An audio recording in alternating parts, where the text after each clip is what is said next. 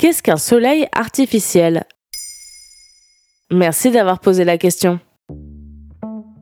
En juillet 2023, des scientifiques américains ont réalisé une avancée majeure dans la lutte contre la dépendance aux énergies fossiles. Ils ont réussi une fusion nucléaire en ayant produit le plus d'énergie jamais enregistrée auparavant. Cette énergie serait suffisamment puissante pour s'émanciper de celle dégageant des gaz à effet de serre. Très basiquement, la fusion nucléaire est une réaction au cours de laquelle deux noyaux atomiques s'assemblent pour en former un plus gros, en libérant une énorme quantité d'énergie. Les réacteurs nucléaires sont capables de reproduire les réactions physiques et chimiques qui ont lieu au cœur des étoiles, d'où leur surnom de soleil artificiel.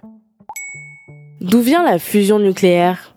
La découverte de la fusion nucléaire date du début du XXe siècle. L'astrophysicien Arthur Eddington suggère que l'énergie des étoiles provient de la fusion entre les atomes d'hélium et d'hydrogène. Cette découverte mène à la première fusion nucléaire artificielle enregistrée en 1934. Il ne faut cependant pas confondre cette réaction avec la fission nucléaire, qui consiste à séparer les atomes d'une molécule. C'est ce procédé qui a mené à la découverte de la bombe atomique. Dans les années 40, des scientifiques allemands montrent que les éléments produits dans une réaction de fusion ont une période radioactive nettement plus courte que les déchets générés par la fission nucléaire. Et après plus de 80 ans de recherche et d'expérience, en décembre 2022, le laboratoire de Lawrence Livermore aux États-Unis a réussi à réaliser une fusion nucléaire en produisant plus d'énergie qu'elle n'en a consommé. Pour Jennifer Granholm, la secrétaire d'État à l'énergie des États-Unis, il s'agit de l'une des prouesses scientifiques les plus impressionnantes du XXIe siècle. Pourquoi est-ce une grande avancée technologique? Parce que pour beaucoup, l'énergie collectée des soleils artificiels serait la meilleure façon de rompre durablement la dépendance aux énergies fossiles. Cette technologie pourrait éradiquer le plus grand responsable du réchauffement climatique et ainsi inverser la tendance. Concrètement, la fusion nucléaire permettrait de produire de l'électricité ou encore de l'hydrogène en quantité illimitée. Autre avantage soulevé par ses défenseurs, elle ne comporte aucun risque d'accident nucléaire.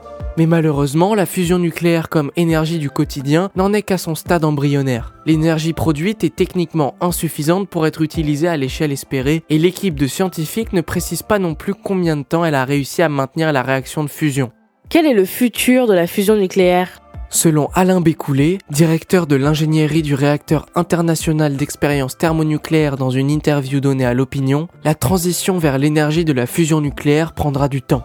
Il faut barrer la route aux énergies fossiles et les remplacer pour des énergies décarbonées. Cela va prendre 20 ou 40 ans. Pendant ce temps-là, je prétends en tant que chercheur qu'on aura amélioré l'efficacité de beaucoup des énergies renouvelables et on aura une solution de type énergie de fusion. Voilà ce qu'est un soleil artificiel. Maintenant, vous savez. Un épisode écrit et réalisé par Samuel Lombroso. Ce podcast est disponible sur toutes les plateformes audio et si cet épisode vous a plu, vous pouvez également laisser des commentaires ou des étoiles sur vos applis de podcast préférés.